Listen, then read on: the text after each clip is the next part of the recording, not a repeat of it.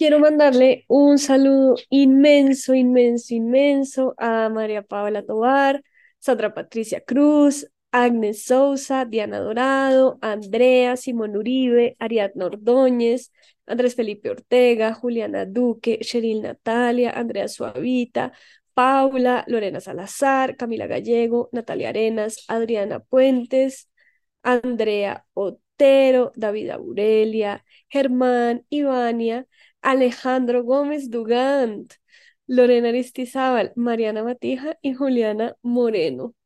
Recibir su apoyo hace que me sienta abrazada y lambeteada por mil lenguas de perritos como el que me acompaña a grabar en este momento este saludo.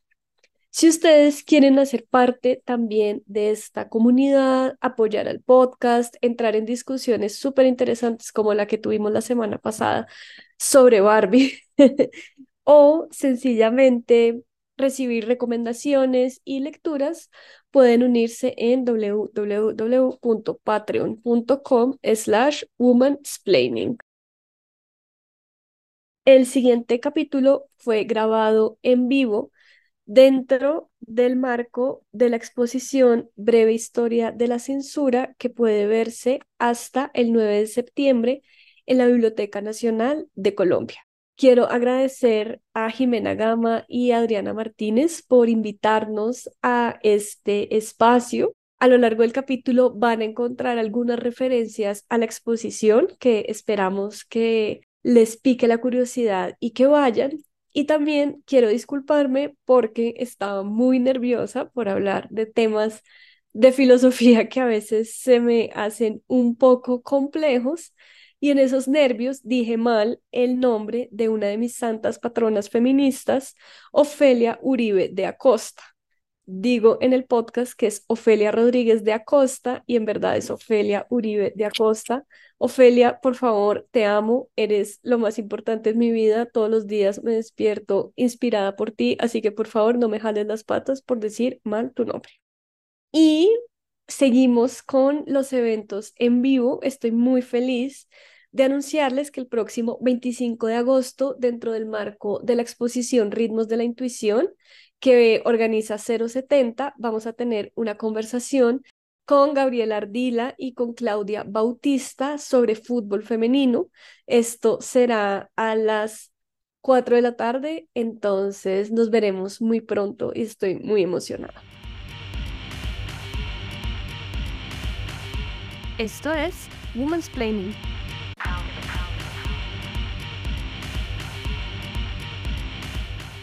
Para la filósofa Laura Quintana, la palabra censura se queda corta para hablar de aquellos movimientos sociales y políticos que manifiestan un disenso.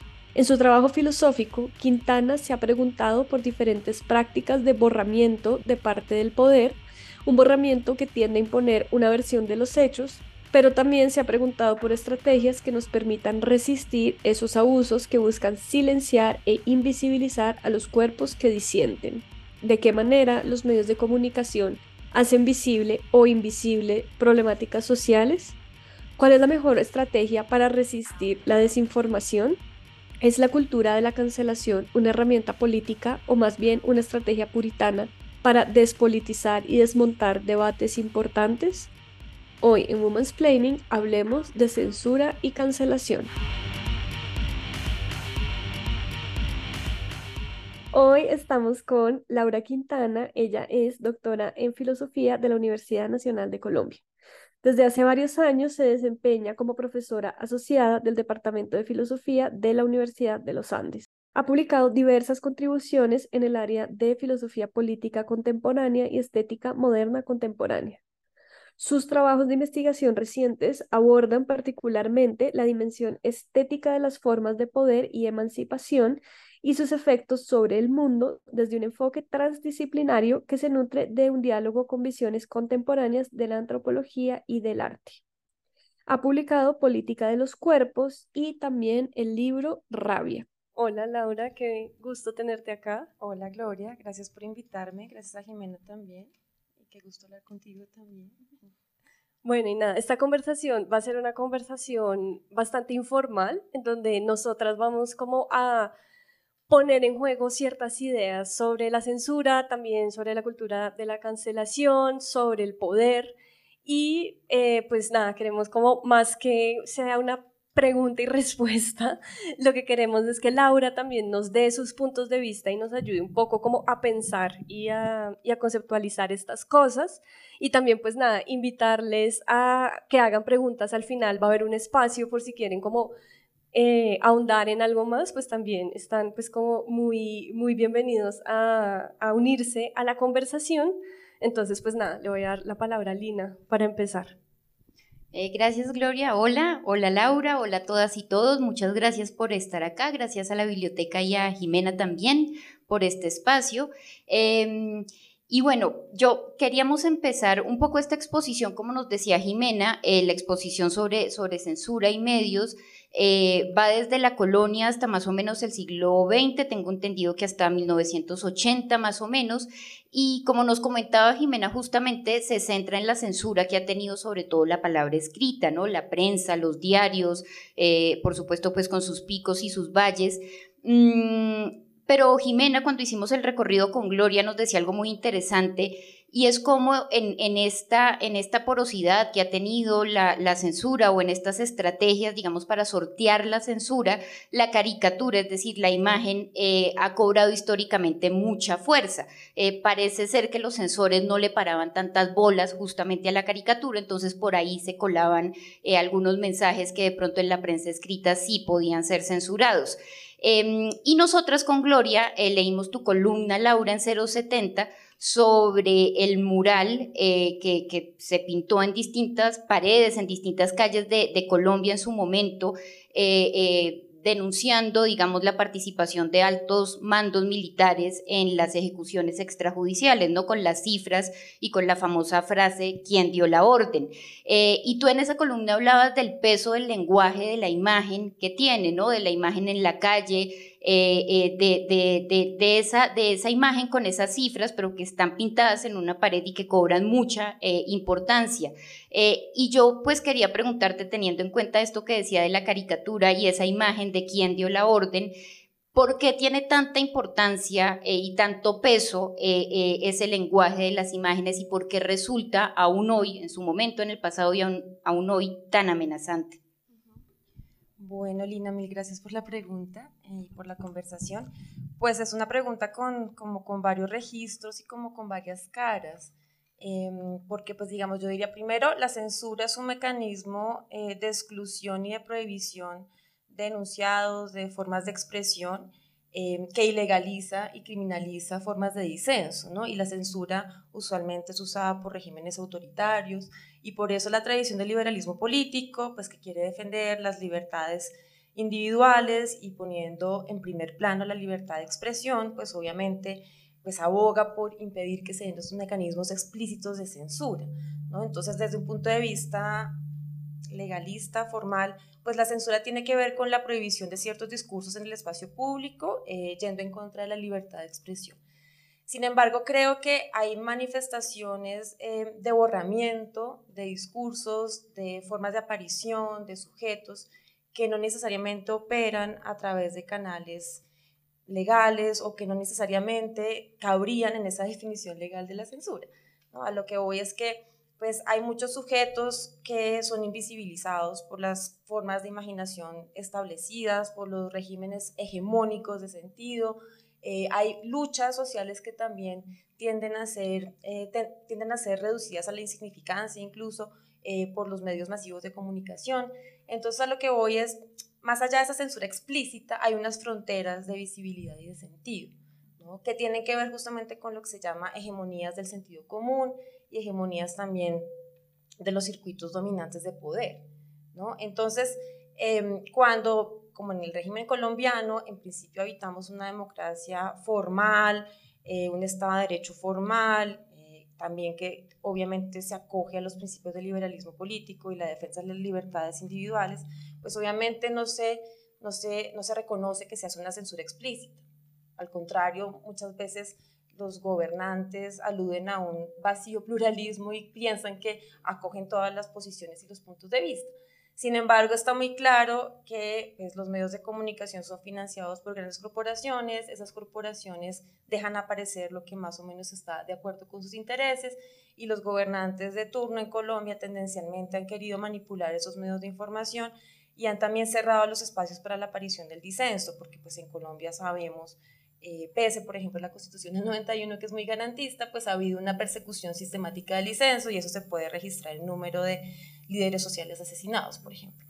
El caso que dices del mural, pues es muy significativo en esta dirección, pues como lo sabemos tenía que ver con los mal llamados falsopositivos, con estos grafitis y, perdón, eh, murales que aparecían en la ciudad, que volvían a preguntar quién dio la orden, que llamaban la atención sobre el carácter pues, sistemático de esa violación de los derechos humanos y también sobre su impunidad em, y cómo, digamos, eh, no pasaba nada y la manifestación de, pues, el reclamo de, de, justicia y la insistencia de que hay una injusticia tremenda, pues no era escuchada. Incluso era borrada porque pues los mismos mandos militares daban la orden de borrar esos murales, ¿no? porque evidentemente querían mantener las condiciones de la impunidad. Entonces, pues ahí uno podría hablar, no sé si la palabra censura se quede corta, ¿no? Em, pero sí de prácticas de manipulación de la verdad fáctica, de prácticas de borramiento, eh, que tienden justamente a imponer una versión de los hechos y que tienden a borrar pues el carácter opaco y conflictivo de la memoria histórica eh, para seguir revictimizando, porque finalmente pues lo que se produce es una revictimización. Entonces, bueno, creo que la imagen en ese caso era muy potente, que ha sido tu pregunta, perdón el rodeo, pero es que tenía muchas aristas. La imagen era muy potente, pues para, para todo aquel que pasaba era claro, pues que, pues que se estaba allí exigiendo la verdad y que se estaba exigiendo allí la justicia en un sentido estrecho de justicia penal, que también a veces las víctimas la necesitan, en un, en un sentido más amplio de queremos reparación y queremos que esto no se repita, queremos que cambien las estructuras que hacen que esto se repita una y otra vez, porque también sabemos que esto que ha pasado en, Colombia tampoco es solo el gobierno Uribe, y hay investigaciones que han mostrado que ha habido manipulaciones respecto de las víctimas del conflicto armado anteriormente y muchos desaparecidos que no sabemos dónde están. Entonces creo que la imagen era muy patente eh, y era como una herida puesta en el centro de la ciudad, ¿no? porque había varias, pero había una que yo recuerdo muy bien aquí en el centro, eh, pues que era muy patente. Entonces, pues creo que tiene un poder de interpelación que a veces los discursos articulados no tienen y por eso la imagen eh, pues, pues tiende a ser un enemigo del poder muchas veces.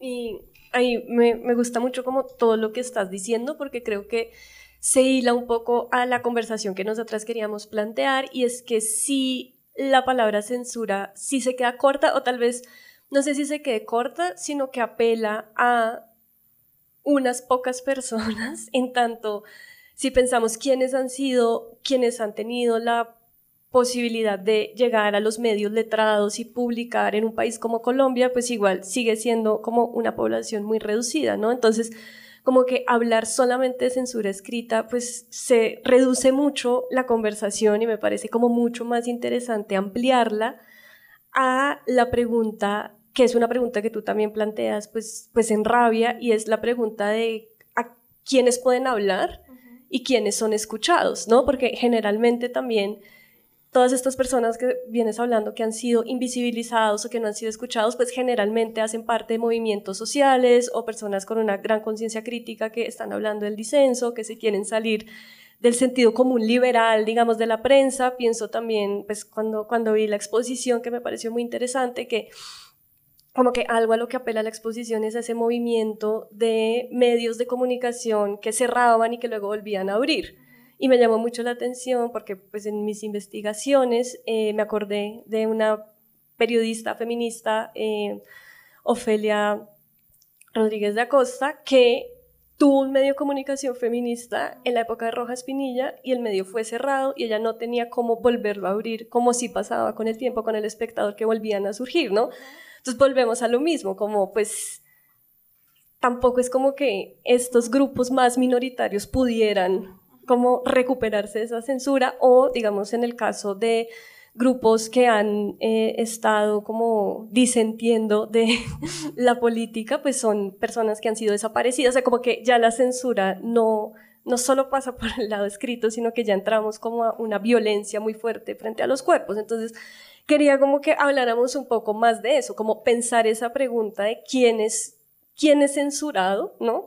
¿Quién es ese que incomoda tanto y a quién le incomoda tanto? ¿Quién sería ese censor? Sí, es que en tu pregunta misma se ve pues que sí se queda corta la noción de censura porque aplana el conflicto político. Digamos que yo creo que en lo que tú estás destacando se ve muy bien cómo en las distribuciones eh, de poder pues funcionan estas fronteras eh, que atribuyen capacidad o la niegan, eh, que atribuyen racionalidad o la niegan, y que son fronteras que tienen que ver con las distribuciones del poder. ¿no? Entonces, pues las distribuciones del poder tienen que ver con quién tiene los medios, los medios de producción, los medios en términos de capital, ¿no? de sostener un medio de comunicación, como tú lo decías, pero también quién puede hacer valer su autoridad epistémica, ¿no? a quién le creemos más porque le tuvimos esa eh, capacidad epistémica eh, y digamos a quienes queremos ver desde modulaciones del deseo que también nos han hecho ver que hay cuerpos que pueden ser más deseables que otros. Es decir, hay, hay múltiples fronteras que ya están codificando, ¿no? Eh, lo que merece ser visto y lo que no, lo que merece ser escuchado y lo que no, qué cuerpos usualmente vemos en la televisión y cuáles no aparecen tanto, ¿no? Cuando uno ve un evento, pues de esos terribles de violencia, a las personas victimizadas generalmente se les da la voz solamente como para el evento amarillista que, que suele ser muy revictimizante, pero cuando ya la persona produce un diagnóstico crítico del mundo social, pues tendencialmente se tiende a callar y no la queremos escuchar más y aparece más bien la voz de alguien autorizado, incluso algún académico de una universidad como donde yo trabajo, que le da sentido a lo que la persona victimizada dice, porque se asume que el académico puede dar mejor sentido a lo que pasó que la persona victimizada. son fronteras que van más allá de la censura y que tienen que ver con esos repartos de poder.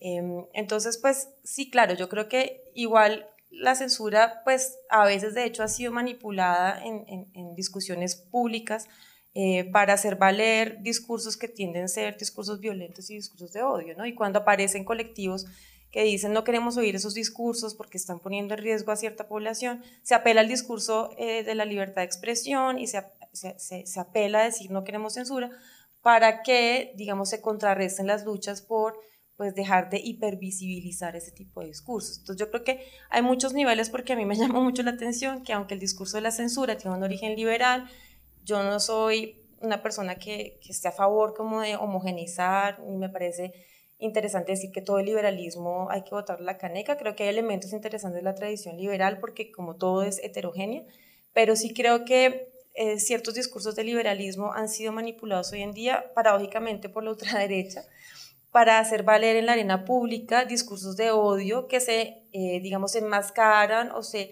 digamos, defienden con, la, con el escudo de la libertad de expresión y con que están en contra de todo tipo de censura.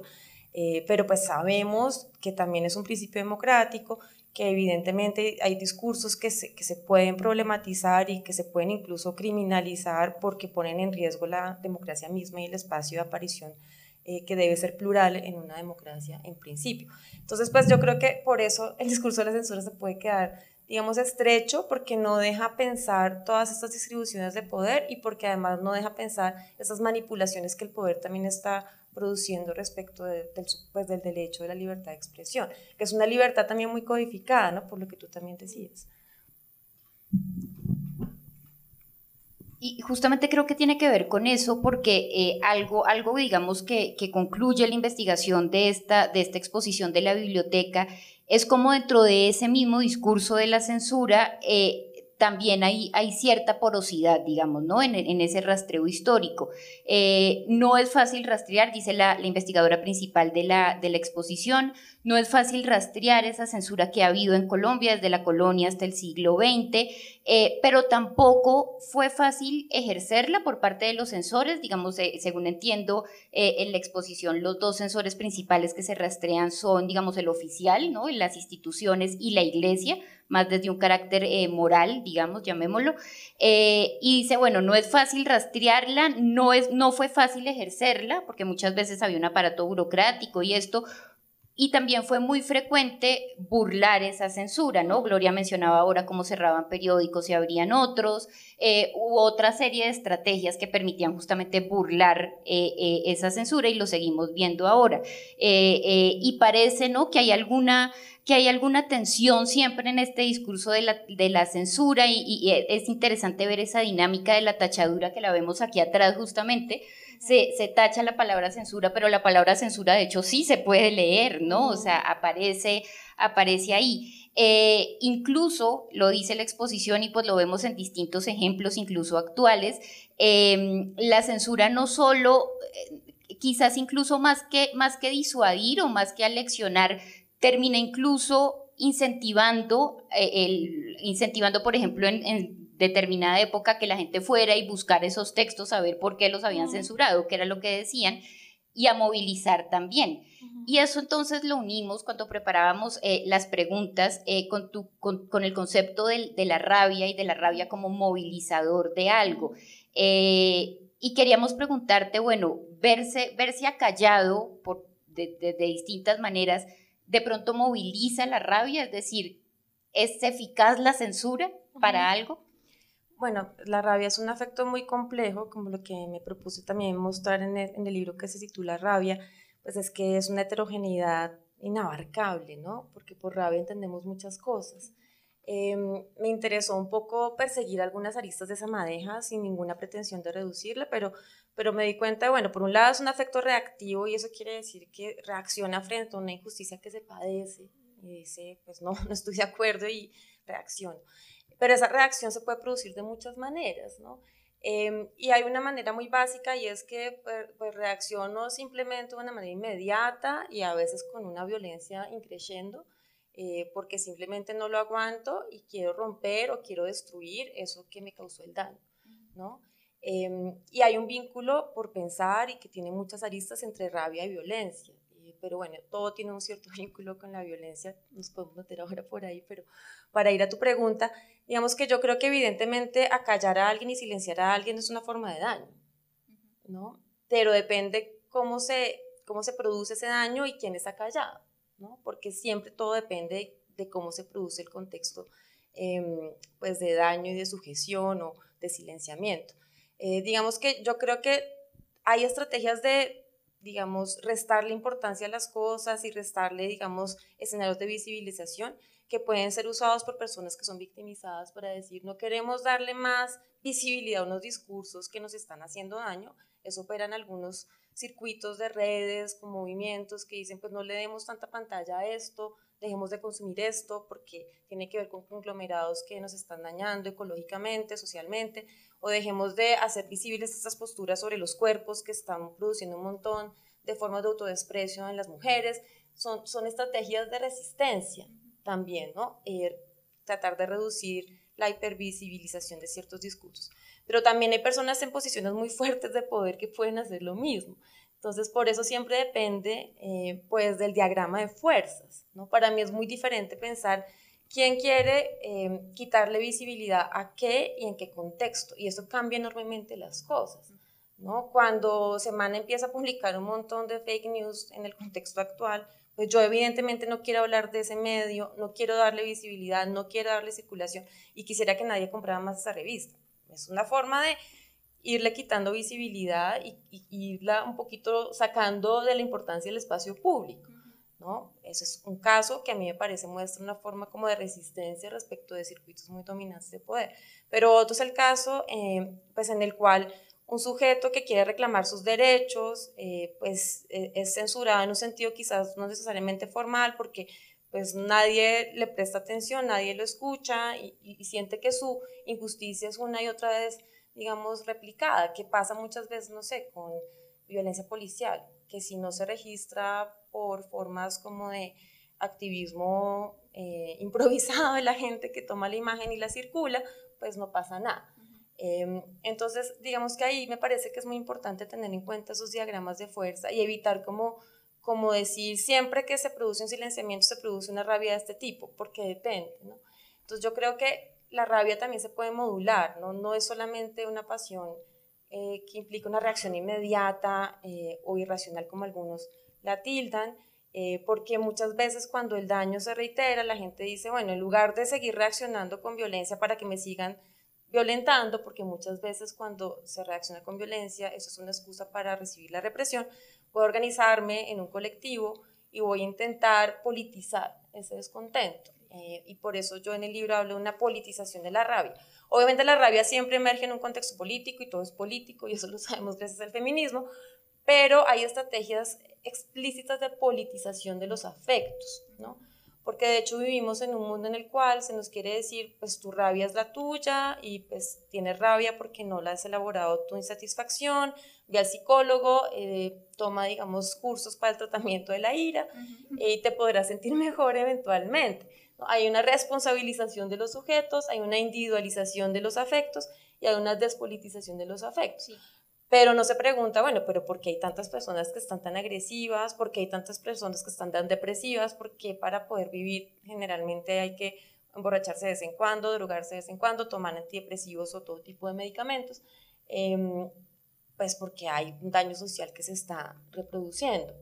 Entonces, cuando la gente dice, voy a politizar eso y voy a, digamos, tratar de producir un diagnóstico social sobre esta insatisfacción que yo siento y el daño que he recibido, entonces, pues ese silenciamiento que se siente se puede articular con otras estrategias. Y ahí podríamos hablar de otros temas porque yo creo que las estrategias de silenciamiento por sí solas no son del todo tan efectivas. O sea, yo creo que los movimientos sociales que se enfrascan solo pues en una cierta noción de cultura de la cancelación, ahorita podemos hablar de eso, pues muchas veces no exploran otras estrategias y dan pie para que se produzcan eh, fenómenos que terminan siendo contraproducentes para esas luchas. Em, entonces, pues sí, depende del campo de fuerzas.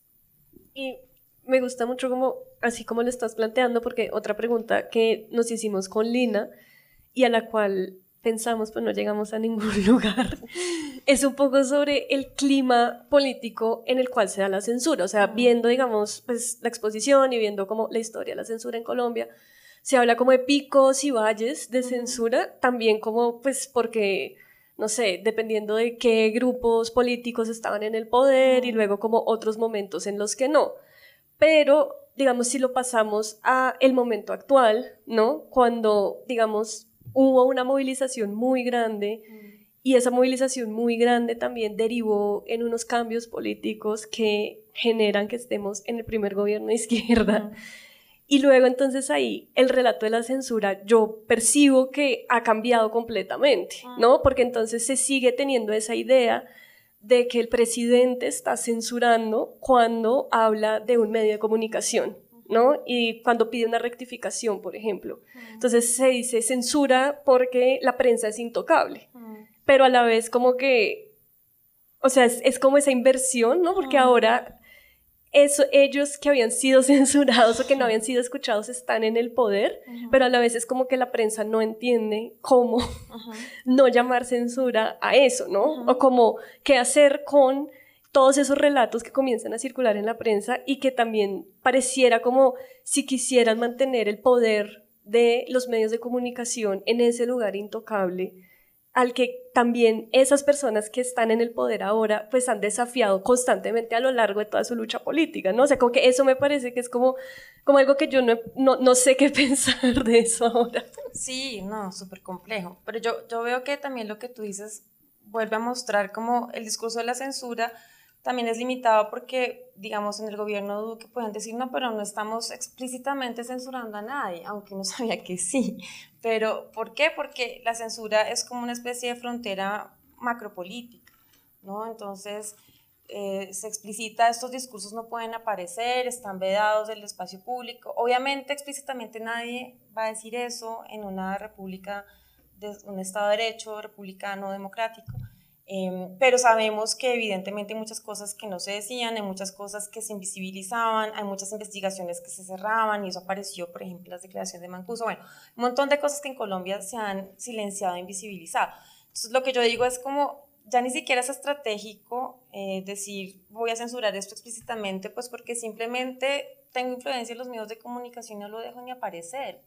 Pero eso es una forma de microcensura, porque recurre como formas de negociación que pasan por debajo de la mesa, que tienen que ver con intereses privados que tienen que ver con todo tipo de transacciones y que no llegan a estar cubiertos por ese lenguaje formal de la censura. Entonces, a lo que hoy es que en Colombia el sentido común dominante, eh, pues que, que, ha supuesto como, pues, pues, como defender un cierto statu quo, eh, pues que le ha convenido a una élite que se ha reproducido en este país, que ni siquiera uno sabe por qué es un sentido común dominante, pues que excluye a la mayoría del país, pero pues es lo que nos venden los medios de comunicación más hegemónicos, Em, pues nos hacían ver que no, que todo funcionaba bien y que la prensa se respetaba, pero en realidad pues no había una prensa que respetara el derecho a la información. Entonces pues cuando sube un gobierno que rompe un poquito con esa hegemonía, pues porque tampoco este Petro sea tan revolucionario, pero, pero sí quiebra bastante esa hegemonía, pues obviamente eso resulta disruptivo, va contra muchos intereses privados, entonces la cosa como que eh, pues muestra ahí como un desbalance en el juego de fuerzas, aunque evidentemente pues el dueño del país sigue siendo pues una corporación muy grande, entonces pues desbalance sigue estando del lado pues de los oprimidos. Pero, pero lo que voy es que pues dentro de ese esquema tan restringido de un cierto liberalismo pues se dice Petro pues manifiesta su inconformidad porque la prensa hegemónica manipula pues sus discursos y, y, también sus políticas gubernamentales y los procesos en los que está implicado ahora, que también son muy complejos, eh, y lo hace porque siente que también están vulnerando incluso eh, pues su, su, ¿cómo se llama? No? Su, su credibilidad, pero también van en contra como pues de su persona en la medida en que pueden ser calumniosas, ¿no? Eh, que fue lo que él dijo hoy, por ejemplo, en un tweet, como esto también va en contra como de mi reputación. Como ciudadano. Como ciudadano. Eh, y por eso exijo pues que haya una rectificación. Eso también es un derecho. Eh, pero como él está, digamos, peleándole a los medios, pues se dice, presidente no se puede poner en esas, pues porque va contra pues, la independencia de la prensa. Eh, bueno, yo creo que Petro da mucha papaya en esas declaraciones y no debería hacerlas, pero, pero creo que sí hay una molestia que es legítima y es, pues la prensa no está cumpliendo con la misión que le corresponde y es el derecho a informar pues de una manera lo más, digamos, veraz que se pueda, entendiendo por veracidad, respetar pues la complejidad de los hechos y tratar de acoger perspectivas distintas y no producir como sistemáticamente pues casi que una propaganda a favor de intereses privados porque hoy en día, como se ha dicho, pues los medios son la oposición. Eh, entonces, pues creo que también hay algo ahí como de legitimidad por parte de Petro de hacer valer, pues como, como el deseo de que haya como una información pues mucho menos sesgada, eh, porque evidentemente la información atañe a la política de una manera profunda. Y bueno, todo el discurso de la censura también lo podríamos dirigir hacia eso, es decir, en qué medida la política necesita que puedan aparecer los acontecimientos en su complejidad y las voces que están vinculadas con esos acontecimientos, porque censura es también ocultar la verdad fáctica, ¿no? Es también no tener relatos más complejos de lo que ha pasado, ¿no? Es también conducir la memoria histórica a través de unas narrativas que impiden pensar pues todo lo que pasó. Entonces, pues creo que también ahí hay, si lo queremos poner en términos de censura por parte de los medios hegemónicos que defienden tanto la libertad de expresión, censuras de muchos contenidos que no nos están mostrando, de muchas voces que no estamos viendo. Y pues creo que también hay una reacción desde el gobierno como por pues, contestar esas políticas de invisibilización. Eh, y yo justo, justo ahí quería preguntarte, esta creo que es una pregunta que tiene dos partes, entonces hago la primera y porque tiene que ver, ambas tienen que ver con esto de la verdad fáctica. Cuando uno, cuando uno que es lo que estábamos hablando recién, pero cuando uno recorre la exposición, que de nuevo es histórica, se da cuenta de que el concepto de la verdad o incluso ese ideal de la verdad está en el centro de todo, está en el centro de quienes escribían, por ejemplo, columnas o, eran o dirigían diarios o periódicos, cada uno, digamos, también desde su orilla política, pero estaba también al menos en el discurso del censor, ¿no? De, yo le, le, borro eso o no le permito que usted lo publique porque usted no está diciendo la verdad, usted está mintiendo en, en, en ciertas, en, cierta censura, ¿no? En otra atañía más a cuestiones morales, pero en cierta, en cierta censura ese concepto de verdad estaba ahí en, en el centro y en, y en juego. Eh, y, tú justamente lo retomas en la columna a propósito del mural de las ejecuciones extrajudiciales, eh, que incluso en su momento tenía el hashtag como vamos por la verdad o buscamos la verdad, también digamos aludía a la verdad. Y tú decías, pero es que e, ese mural no está dando una opinión, eh, ese mural no está considerando algo, ese mural está poniendo una cifra que es una verdad fáctica del número de personas asesinadas. Eh, con implicaciones de altos mandos militares y del ejército también. Eh, y, yo aquí un poco para abrir como el tema de la verdad, pues quería preguntarte cómo, cómo entra ese concepto de verdad en todo este entramado y en todo este discurso de la censura. Bueno, es una pregunta súper compleja. Digamos, primero, verdad fáctica no quiere decir como en el positivismo, pues que hay un hecho puro que yo simplemente puedo desencubrir. La verdad fáctica siempre es frágil, siempre es opaca, ¿no? Porque pasa en medio de un mundo que es contingente y en medio de una pluralidad de perspectivas. Eh, y como es contingente, uno siempre puede pensar que pudo pasar o de pronto no pudo pasar. Pero hay verdad fáctica porque algo pasó, algo pasó algo pasó y hay testigos, hay archivos, algo pasó y no se puede borrar qué pasó. Eh, gobiernos autoritarios, también como los que se han dado en Colombia, han pretendido borrar que algo pasó, ¿no? Y han pretendido manipular los hechos para que creamos que pasó otra cosa o que no pasó tal cual lo que pasó, ¿no? Y eso opaca porque digamos que igual siempre va a haber un conflicto sobre cómo narrar eso que pasó, porque la verdad fáctica siempre requiere ser narrada, ¿no? Que es algo que se olvida en las visiones consensualistas eh, y positivistas de la verdad fáctica que asumen que hay una narrativa para lo que pasó, porque hay una verdad fáctica. ¿No? Lo que es complejo de entender de la verdad fáctica es que sí pasó algo y, no se puede borrar qué pasó, pero las narrativas que se pueden construir sobre, sobre eso que pasó pueden ser conflictivas. Y por eso, porque hay conflicto de narrativas, pues es que es tan complejo lidiar con la verdad fáctica. Ahora, los poderosos muchas veces se aprovechan de ese carácter opaco y conflictivo de la verdad fáctica eh, para manipular lo que pasó y volverlo como un hecho difuso, ¿no? Eh, y para incluso volverlo cuestión de opinión. Y creo que esa diferencia entre verdad fáctica y opinión es muy importante. Eh, yo no puedo someter a encuesta un montón de cosas que son verdades fácticas, como no puedo someter a encuesta cosas que son derechos, que tienen que ver con pues, condiciones ontológicas que hay que respetar de la vida. Em, y creo que, digamos, pues sí, sí, me parece importante cómo, digamos, la censura a veces ha pretendido imponer un discurso oficial que quiere decir que solo es válida esta narrativa sobre la verdad fáctica, desde la asunción de que hay una verdad fáctica, ¿no? Y por ende una narrativa que puede dar cuenta de esa verdad fáctica, ¿no? Y lo que eso pierde de vista es que sí hay una verdad fáctica, pero es una verdad fáctica que es multiperspectivista. que es, es una noción filosófica compleja, pero, pero que quiere decir no que es, digamos, subjetiva de ningún modo, sino que la objetividad en ese caso tiene que ver con poder tener en cuenta la mayor cantidad de perspectivas posibles sobre un evento. ¿no? Entonces, por ejemplo, si yo voy a escribir la historia de algo y quiero tener esa visión multiperspectivista, eso es lo que hace el buen periodismo, pues lo que yo hago es cotejar un montón de fuentes, la mayor cantidad de fuentes que yo pueda, y verificar todas las fuentes. ¿no? ese, principio del periodismo, el buen periodismo, da cuenta de ese carácter multiperspectivístico de la, de la verdad fáctica. Lo que hace mal periodismo es decir, no, eh, esto fue lo que pasó y hay esta narrativa y voy a encontrar como, pues, un par de corroboraciones que me confirmen los prejuicios que ya tengo sobre eso que pasó. La censura muchas veces obedece a sus prejuicios, ¿no? Que se quieren confirmar a través de un evento y terminan excluyendo pues muchas veces narrativas contrafácticas o narrativas que muestran otras caras del evento. Em, bueno, la censura en ese sentido más liberal que estábamos como mencionando o que el liberalismo ha tematizado. Respecto de las otras más micro que implican formas de silenciamiento y de invisibilización, pues lo que suele pasar es que pues las visiones de los menos poderosos son las que son más ocultadas, ¿no? Y, bueno, la, segunda parte justamente de la pregunta, y ahí entramos en ese terreno de la cultura de la cancelación, es quienes defienden la cultura de la cancelación, quienes defienden, por ejemplo, eh, eh, cancelar o eh, castigar, digamos, socialmente de alguna manera, por ejemplo, una figura pública, justamente aluden también a la verdad, a lo verdadero, a lo bueno, a lo justo. Tú ahora mencionabas, ¿no? La justicia, la reparación, la no, la no repetición de, ciertos hechos o de ciertas situaciones que pueden llegar a ser sistémicas.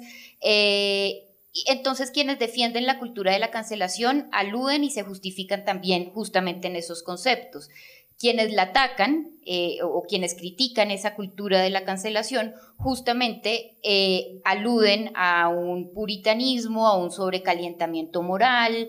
Eh, tú ahora lo decías, incluso cierta ultraderecha llega a mm. manipular y entonces dicen, bueno, nosotros ahora somos los rebeldes, somos los que tenemos sentido del humor, somos los que tenemos amplitud de miras, en cambio los otros son los que están sesgados, los que quieren silenciar a todo el mundo, los censores, ¿no? Digamos, en esas estamos. Y la pregunta un poco abierta, eh, esta segunda pregunta es en ese torbellino conceptual, que entonces la verdad, bueno, mejor dicho, uno se enreda de una forma tremenda en ese torbellino conceptual, ¿dónde nos paramos? Nos situamos, digamos, en cada caso, en cada perspectiva, ¿qué hacemos? Sí, es que yo creo que hablar de cultura de la cancelación también trae como muchas insalidas y muchas dificultades porque mete en un paquete cosas que son diferentes. Entonces, pues, pues yo creo, como ya dije, que hay estrategias como de restarle hipervisibilización a discursos e imágenes que son legítimas por parte de movimientos igualitarios. Y a, y a veces eso se llama cultura de la cancelación. Entonces, pues que yo diga en un tweet, no le hagamos más pantalla a semana, entonces están diciendo, ah, cultura de cancelación contra semana. Eh, o una persona que se siente vulnerada en sus derechos, pues dice en un tweet, no quiero comprarle más libros a esta persona porque niega mi existencia, pues sí, es, cultural la cancelación, pero uno puede entender que alguien no quiera consumir un producto que siente que le hace daño, ¿no? Eh, pero cultural la cancelación también podría pensar que fue el macartismo en Estados Unidos, ahorita que me vi em, esta, esta película mm, sobre la bomba atómica de Hiroshima, la de, ¿cómo se llama? Oppenheimer, estoy con Alzheimer. Oppenheimer, em, pues era evidente pues, toda la persecución, bueno, nos recordaba de nuevo como el macartismo fue una cultura de la cancelación. También se podría meter en ese paquete, porque a los que creían en una visión comunista, entonces pues los cancelaban de la vida pública y gente súper capaz tenía que hacer como unas tareas de servicio terribles. Bueno, entonces como que meter todo eso en un mismo paquete a mí ya me crea muchos problemas. Y yo creo que para pensar con cuidado y para pensar con ángulos diferentes y con digamos, matices, pues no sirve de mucho como polarizar en el sentido de esto es re malo y esto es bueno. No porque yo esté en la posición centrista y en contra de la polarización, para nada, pero porque me parece que pone el escenario en blanco y en negro.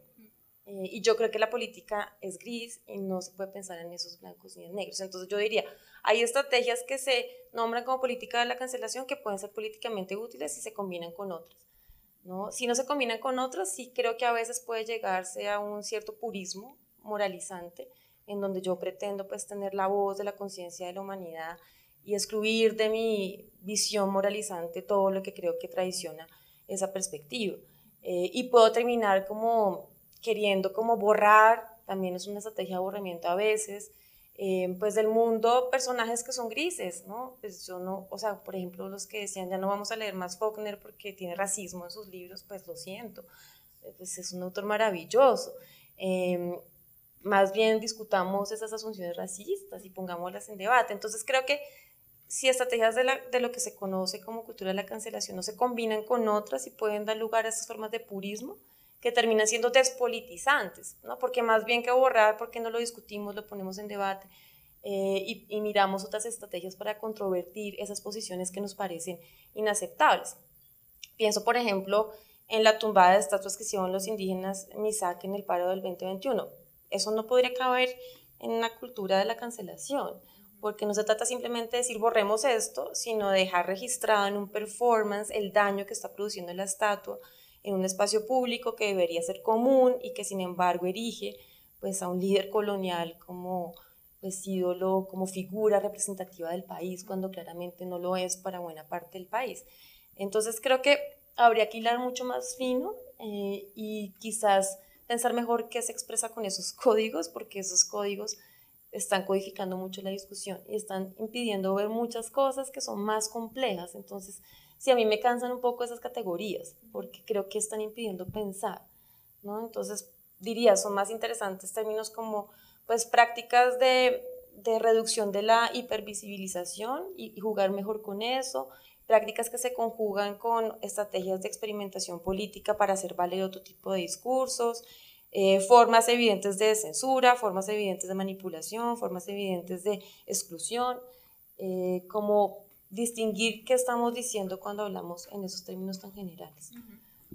Sí, también como que siento que también es como un tema tan poroso, porque es un tema muy contemporáneo que también como que creo que no hemos tenido el tiempo para pensarlo, como que no hemos podido tomar el tiempo para pensarlo, pero con, con Lina hablando un poco así como nada, tirando fantasy de la cultura de cancelación sin realmente, como pensando en voz alta, como que yo pensaba como, ok, hay muchas personas que dicen como me censuran eh, estoy siendo censurada en este momento, eh, compren mi libro en tal parte porque eh, me están cancelando, ¿no? Y como que yo pensaba, pero ok, aquí en la exposición, por ejemplo, podemos ver la materialidad de la censura, o sea, vemos el tachado, el borramiento, cuando hablamos del mural, por ejemplo, o sea, fue un mural que se tapó con una pintura blanca, o sea, literalmente hay una materialidad que deja rastro de eso que se censuró. Pero digamos que en el caso de la cultura de la cancelación, si yo decido, no sé, no quiero volver a, no sé, escuchar Michael Jackson me pone incómoda, por decirlo de alguna forma, pues como un individuo también dejo de comprar ese disco y ya no lo estoy quemando, no lo estoy, ¿no? O poner un tweet tampoco es tan material como pensamos ahora, ¿no? Entonces como que eso a mí también me hace pensar como hasta qué punto como esas personas que se sienten canceladas, que también pues son personas a las cuales muchas veces se les está pidiendo un poco de apertura hacia un debate y no, em, o que escuchen otras voces también, como para que tal vez vean si su opinión puede o no cambiar frente a algún tema, em, como que corren rápidamente a decir, la multitud son los sensores o hay una horda de linchamiento, ¿no? Ahorita también pasó algo así en, en, las redes sociales con, con todo este tema de Odebrecht y demás, que como que salieron las personas a decir como, no, este periodista no está informando bien, está diciendo esto y la respuesta fue paren el linchamiento y es como, pero sí, como que siento que hay como una cosa que no sé si tiene que ver como con nuestro nuevo sentido común sujetos de este tiempo, en donde la materialidad ya no está y sentimos las redes sociales como algo tan, tan fuerte, o si por otro lado estamos metiendo todo en el mismo saco como tú dices, o si es más como una decisión de no consumir o de no escuchar ciertos discursos que antes era imposible de manifestar, entonces ahora eso se entiende como sensores, ¿no? O sea, como que me parece que es muy... Esa relación de quién se siente cancelado también es un poco extraña. No, yo estoy de acuerdo con lo que tú dices, pero creo que eso igual podría ir de la mano con lo que decía de no meter todo en el mismo saco, porque digamos que yo creo que hay algunas personas que manipulan y se revictimizan, se victimizan con este asunto de la cultura de la cancelación diciendo me están censurando porque me están criticando. Pues, no, pues la crítica es legítima y si uno publica algo es para que lo critiquen. No lo están censurando, lo están criticando. Y alguien tiene el, el derecho legítimo de decir, no quiero consumir esto que me está haciendo daño. Entonces, estoy de acuerdo contigo. ¿por qué llamar eso cancelación? ¿No? Simplemente es una declaración política, porque también, pues cuando uno publica algo, está interviniendo de una manera política en el mundo, pues porque está poniendo su palabra en la arena pública para que esa palabra pues se discuta, se critique, se acoja o, o se olvide y se diga no, no la queremos recoger ni la queremos confirmar ni la queremos sostener. Entonces, en ese caso estoy de acuerdo contigo. Me preocupan esos casos como en donde se asume de una manera tan purista este asunto de la cancelación y se mete en el paquete de la cancelación. Entonces voy a, digamos, corregir ciertas palabras como lo de Faulkner que ya dijimos, o voy a censurar eh, Gonchile porque sus imágenes hacían pensar pues en formas de pederastia. Eh, entonces, digamos como que esos umbrales ahí me parecen complejos porque pues justamente impiden que, sea, que, se, que se trate y que aparezca el conflicto político, ¿no? Eh, por eso decía, pues esas estrategias como de resistencia me parecen a mí como de decir, pues no queremos darle más visibilidad a esta voz que ha vendido tantos libros y que tiene tantos seguidores, porque pues la verdad está haciendo mucho daño con sus discursos tan acogidos y aceptados, pues es una forma de resistir a esa voz dominante, ¿no? ¿Por qué la cancelación? ¿no? Em, digamos que últimamente siento como que la palabra me parece muy problemática, porque además la siento como que reproduce unas reacciones que se alimentan. Entonces, si la persona dice que si está siendo cancelada y quienes supuestamente lo hacen también se definen como canceladores, como que se reproducen sus posiciones y no hay salida. Sí, y también hay algo ahí muy extraño, como recuerdo mucho este caso que salió, que fue súper mediático, de los libros de Roald Dahl, que entonces iban a reescribir los libros de Roald Dahl eh, y que se iban a borrar esas cosas como incorrectas, ¿no? Entonces, cuando salió la noticia, muchas personas, claro, nuevamente llega la cultura de la cancelación, eh, las personas woke, cobrando una nueva víctima, pero luego cuando uno revisaba la noticia, era la editorial la que quería reescribirlo, generó esta polémica y luego dijo, no mentiras, vamos a vender es esta caja de el libro no cancelado. O sea, al final, como que siento que... Marketing, marketing. Van a hacer una serie. Y van a hacer una serie. Sí, es como que, como que ese, ese, ese sentido como un liberal del, del que hemos hablado tanto, entonces ahora encuentra esa nueva, esa, nueva forma de monstruo de la cultura de la cancelación para vendernos cosas no canceladas. Y es como Exacto, yo iba a decir justamente eso, como que esa supuesta idea de cultura de la cancelación en realidad termina haciendo campañas de marketing más, digamos, productivas, eh, porque pues, ay, queremos, queremos comprar lo que parece que quería ser cancelado o por otro lado, hay editoriales que quieren reescribir para ver si se acopla mejor a sus nuevos lectores. Estas son estrategias de marketing. Entonces, lo que yo a veces siento es que con estas formas como de, de negación, eh, cuando se asumen tan, en términos como tan totalizantes, pues realmente se dejan cambiar las estructuras que hay que cambiar. ¿no? Porque digamos que yo creo que lo que sí hay que confrontar son discursos explícitos, públicos de odio, discursos desigualitarios. Esos discursos tienen que ser confrontados y no se puede dejar que pues puedan, digamos, difundirse libremente sin consecuencias, ¿no? Pero qué estructuras están reproduciendo esos discursos de odio, ¿no? Entonces, pues bueno, yo soy bastante anticapitalista, yo creo que el capitalismo reproduce muchas formas de desprecio y de odio Em, y hasta que no se cambien algunas de esas estructuras que van atados con una democracia corporativa que no es democrática, pues eso no va a cambiar demasiado. Entonces, como que decir simplemente voy a cancelarlo, pues realmente es un pañito ahí que ni siquiera sé si ayuda en algo, porque muchas veces reproduce los mismos circuitos por lo que estamos mencionando de las formas de mercantilización. Entonces, cada vez me parece como, muy pandito ese discurso de la cultura de la cancelación. No tanto por el argumento conservador de eh, están destruyendo la cultura, sino porque aplana muchas cosas que son más complejas y está reproduciendo dinámicas sociales de desigualdad eh, cuyas causas más estructurales nos están confrontando.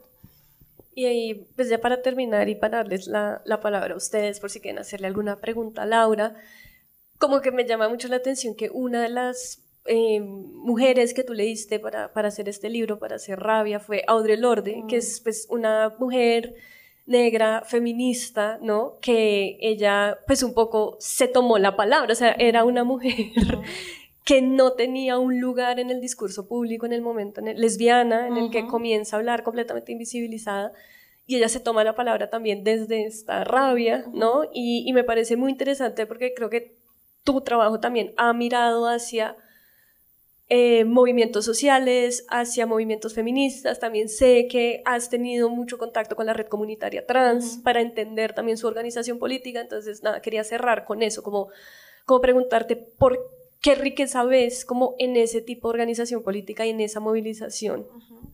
Sí, pues para mí también se anuda todo eso con el asunto de la digna rabia, que yo creo que es un, es un término muy comprensivo porque, porque pone de manifiesto que la rabia puede ser creadora eh, y puede crear circuitos de solidaridad. Porque en visiones muy reductivas de, de la rabia, em, a mí siempre me citan Marta Nussbaum, que es una filósofa blanca que dice que la rabia es normativamente problemática y que obviamente nunca cita a Audre porque su referencia es Aristóteles. Eh, eso es como su referencia más actual. Eh, pero, pero el caso es que, eh, digamos que yo creo que, y para Nussbaum la rabia es simplemente rencor y es solipsista y es narcisista, digamos que eso pierde de vista desde una mirada muy dicotómica de nuevo, pues que la rabia en su carácter indócil y diciendo quiero romper con este sentido común que está siendo brutal y muy violento, pues también crea, ¿no? Nos vemos en las dicotomías entre crea o es destructivo. Y de nuevo ahí aparece el tema de la violencia, que voy a decir solo algo muy pequeño y es, digamos que evidentemente sabemos que hay diferentes tipos de violencia y que no es comparable pintar un grafiti una pared eh, o destruir un CAE que matara a alguien, aunque a veces parece que se olvida esa diferencia. Eh, pero sí creo que pues, los movimientos cuando se confrontan con formas de violencia tan sistemáticas y cruentas, pues también tienden a apelar a manifestaciones más directas, que desde discursos institucionalistas muchas veces se tachan simplemente violentos porque son enardecidos, ¿no? Eh, como vandalizar una, una catedral. ¿No? Em, entonces, pues creo que Lord y ese tipo de figuras hacían un poco lo mismo también con las palabras, ¿no? Querían como incendiar muchas cosas, pero no simplemente por destruir, sino por crear otras cosas. Y creo que ahí hay una noción que a mí me gusta mucho, que es la de revolución estética, que es también del movimiento feminista, pues que tiene que ver con que hay que crear otros circuitos afectivos, otras formas de imaginación, y eso supone destruir muchas cosas, pero no destruir por destruir, sino también para en medio de lo que ha sido arruinado, componer otras relaciones. Eh, pero pues hay muchas cosas que ya no pueden ser y por eso pues la rabia también tiene una productividad. Bueno, y ahora pues nada, queremos abrirles el micrófono, tal vez si alguno de ustedes tiene alguna pregunta, comentario o no.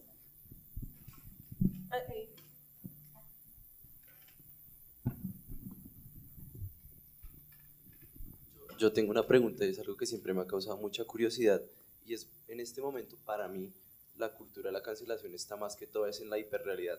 Lo digo porque tú mencionaste que como en el terreno de lo material, o sea, yo siento que ahora la, la realidad no importa, ¿sí? Lo, lo, material ya no importa, ahorita lo que importa realmente es la hiperrealidad y para mí la censura en este momento, no sé, es, es curioso porque siento que tiene que pensarse es con, en cuestión algorítmica y, y, y muchas veces contra los algoritmos uno no puede pelear. ¿Sí? Eh, y, es paradójico porque muchas veces siento que cuando algo es censurado, paradójicamente le da visibilidad, pero por otra parte quizás esa visibilidad sea negativa.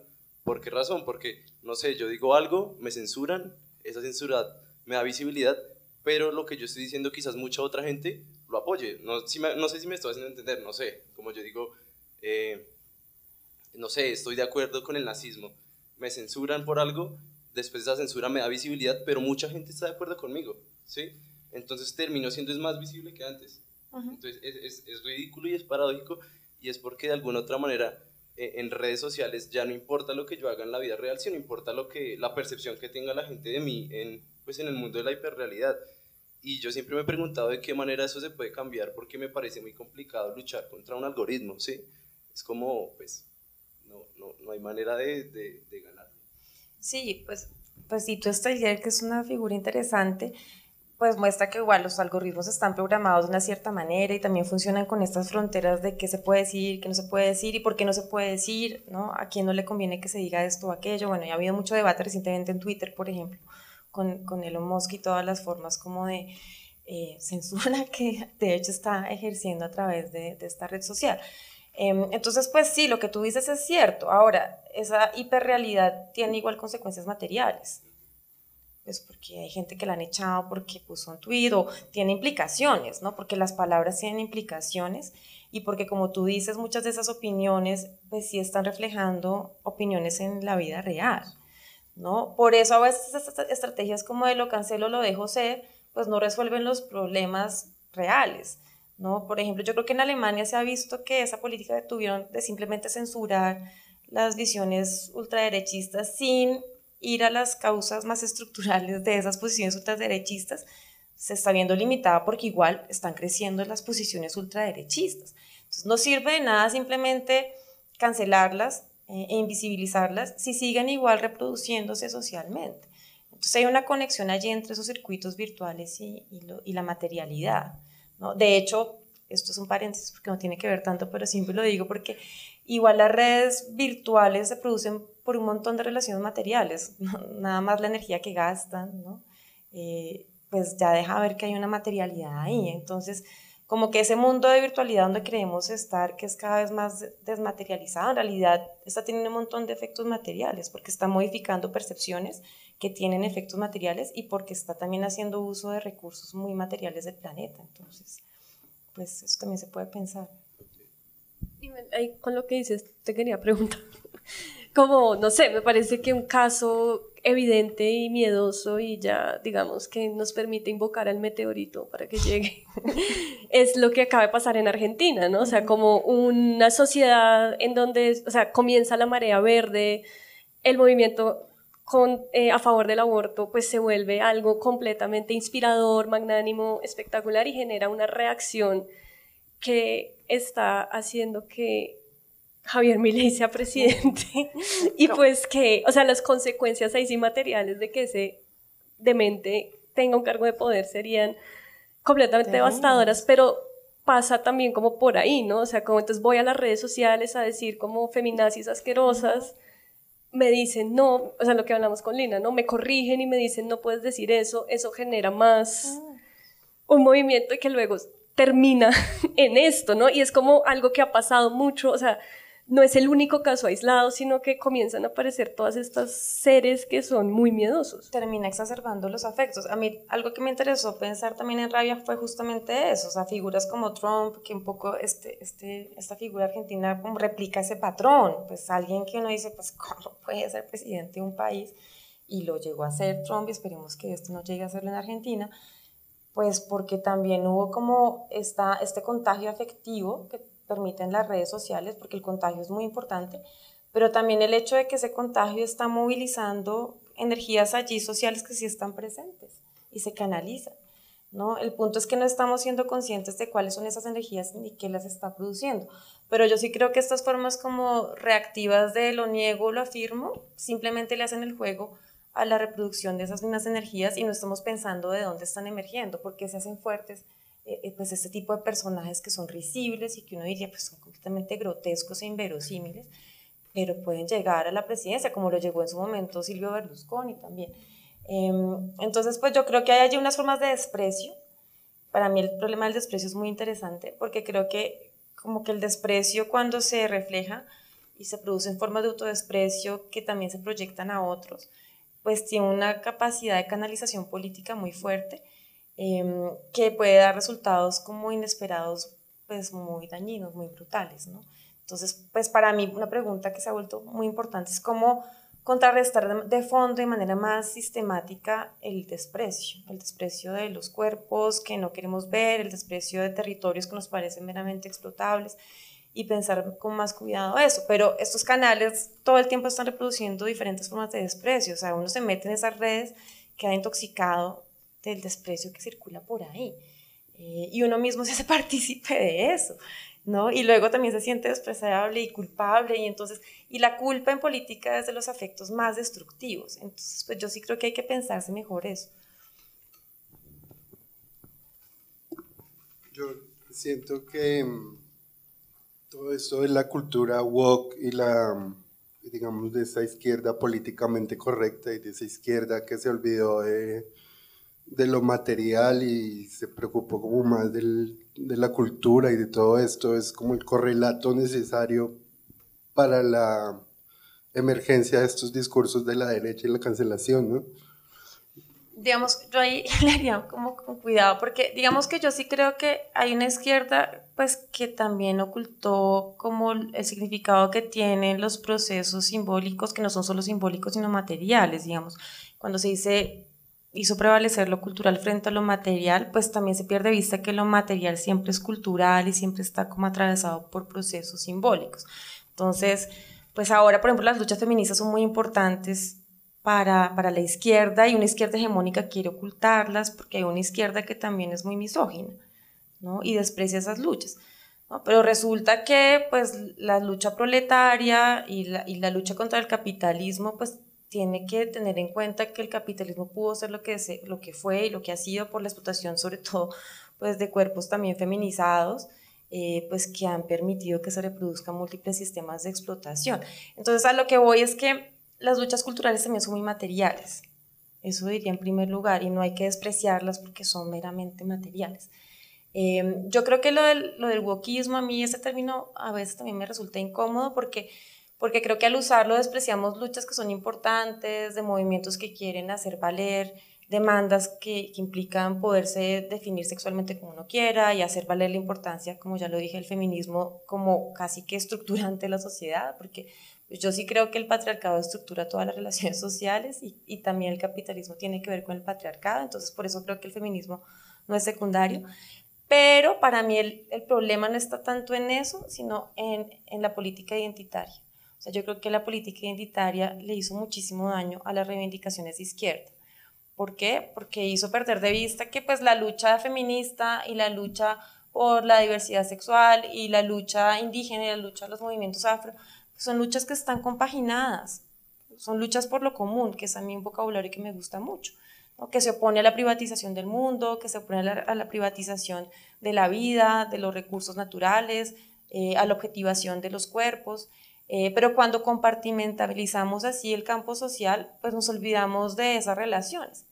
Y eso le hace el juego, eso sí que le hace el juego a, formas del neoliberalismo multicultural que dice, no, pero, pero ven, eh, a ti te vendo esto, a ti te vendo aquello, porque como identidad política me sirves.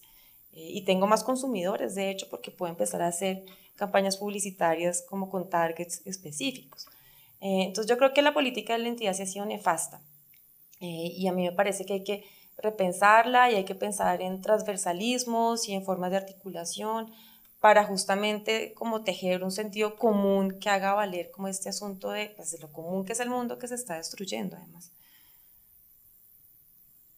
Sí, porque también ahí como que pasa esto que pasa dentro de los mismos feminismos, que es la fragmentación, ¿no? Entonces encontramos mujeres que defienden un feminismo que busca la aniquilación de otros cuerpos, por ejemplo.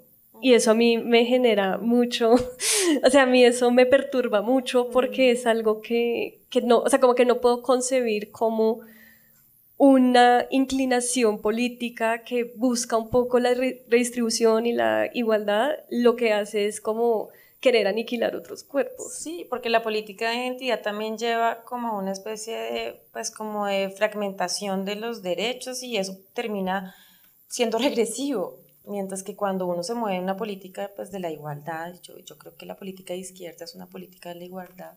Yo me definiría como una mujer de izquierdas, pero de izquierdas contemporáneas. Eh, pues la expansión de los derechos es importante no el retraimiento y el recorte de los derechos, ni esa lógica de que si le doy derechos a unos me los quitan a mí. Es una lógica muy reactiva y muy defensiva, pues que termina siendo muy desigualitaria. ¿Alguien tiene una última pregunta?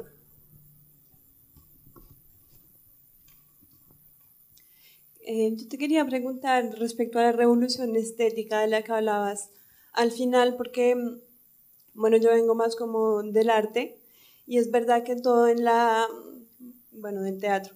La cuestión del teatro es visibilizar cuerpos que muy mm, en lo cotidiano generalmente pueden estar invisibilizados. Y de cómo esa revolución estética de cada vez que haya más como actrices que decían ser directoras o dramaturgas y contar otra historia desde el punto de vista, puede ser tomado en algún momento por el público que le ve como una forma de no querer ver como autores o directores y que causa un gran problema y lleva como a esa cosa de círculo que se muerde la cola, digamos, porque en realidad hemos estado como mm, un poco invisibilizadas en todo eso de la dirección y de tomar la palabra. Y bueno, como decidir en un momento poner en escena solamente actrices y ser una directora y trabajar solamente con mujeres, no por invisibilizar a los hombres, sino porque simplemente hemos estado como tan invisibilizadas que es una postura y justamente puede ser eh, categorizado o acusado de una cancelación, de una censura, es respecto a eso. Sí, pues cuando yo hablo de revolución estética no me refiero pues, solo a lo estético como sinónimo del arte, sino que me refiero por estético a todo lo que tiene que ver con el campo de la experiencia, ¿no? de lo perceptivo, de lo sensorial, las formas de comprensión, remitiéndome un poco al origen de la palabra estesis, que quiere decir sensorialidad y percepción. Entonces, pues yo digo, una revolución estética como la que reclaman estos feminismos, pues tiene que ver con que tenemos que sentir otro modo. Si queremos acabar con el patriarcado, hay que sentir otro modo, hay que cultivar otros cuerpos. Y hay que crear, como se dice hoy, otras masculinidades, pero también otras maneras de, de, inventarse como mujer, pero también otras formas de reconocerse que no pasan por hombre o mujer quizá, otras relaciones entre cuerpos y territorios, en donde lo humano se entienda más vinculado con lo no humano, no, tiene que ver con eso. Eh, y poner en, en, en cuestión lógicas eh, jerarquizantes que tienden a ver el mundo pues de, una manera también muy dualista muchas veces. Y pues obviamente el arte es, es, es, un camino muy fecundo para propiciar esas estrategias de, de una revolución estética, pero yo creo un arte que no protege sus linderos y sus fronteras, sino que también trabaja en apuestas más colaborativas y que no está como todo el tiempo defendiendo la pureza como de sus palabras sus imágenes sus estrategias. Y yo creo que hay muchos caminos, yo creo que eh, los feminismos a veces necesitan esos momentos de espacios que son solo de mujeres, eh, y eso se ha demostrado porque las mujeres a veces nos sentimos más cómodas solo estando con mujeres, porque también nos toca ya guerrearla mucho en espacios mixtos. También se ha discutido que no debe ser una estrategia como totalizante que se deba perseguir per se, porque pues el mundo no es de solo mujeres, vivimos todo el tiempo en espacios mixtos, entonces si nos acostumbramos a estar en espacios ultra protegidos solo de mujeres, pues qué vamos a hacer cuando tengamos que guerrearla y negociar y lucharla con compañeros varones y más con unos que además no están nada construidos. Entonces, como que, pues yo creo que son estrategias que depende de los momentos y de las necesidades. Yo hago, por ejemplo, parte de la red de mujeres filósofas y fue toda una discusión si le íbamos a abrir a hombres deconstruidos y dijimos, no, es una mujer de mujeres filósofas, las que se reconozcan como mujeres pueden ser pues, personas trans, eh, porque lo necesitamos por lo que tú decías. Y ahora otros espacios mixtos en donde pues podamos encontrarnos. No creo que ahí tenga ningún sentido hablar de exclusión. Bueno, pues nada, muchísimas gracias a ustedes por venir y a Laura por todo lo que dijo. Gracias por la invitación, estuvo súper chévere la conversa. Sí, creo que quedan muchas ideas en el aire como para pensar. Creo que voy a salir a ver la exposición otra vez pensando en hiperrealidad y me voy a rayar, entonces me voy a ir a dormir. Entonces, pues nada, de verdad, muchísimas gracias y nada, pues muy buena noche. Chao.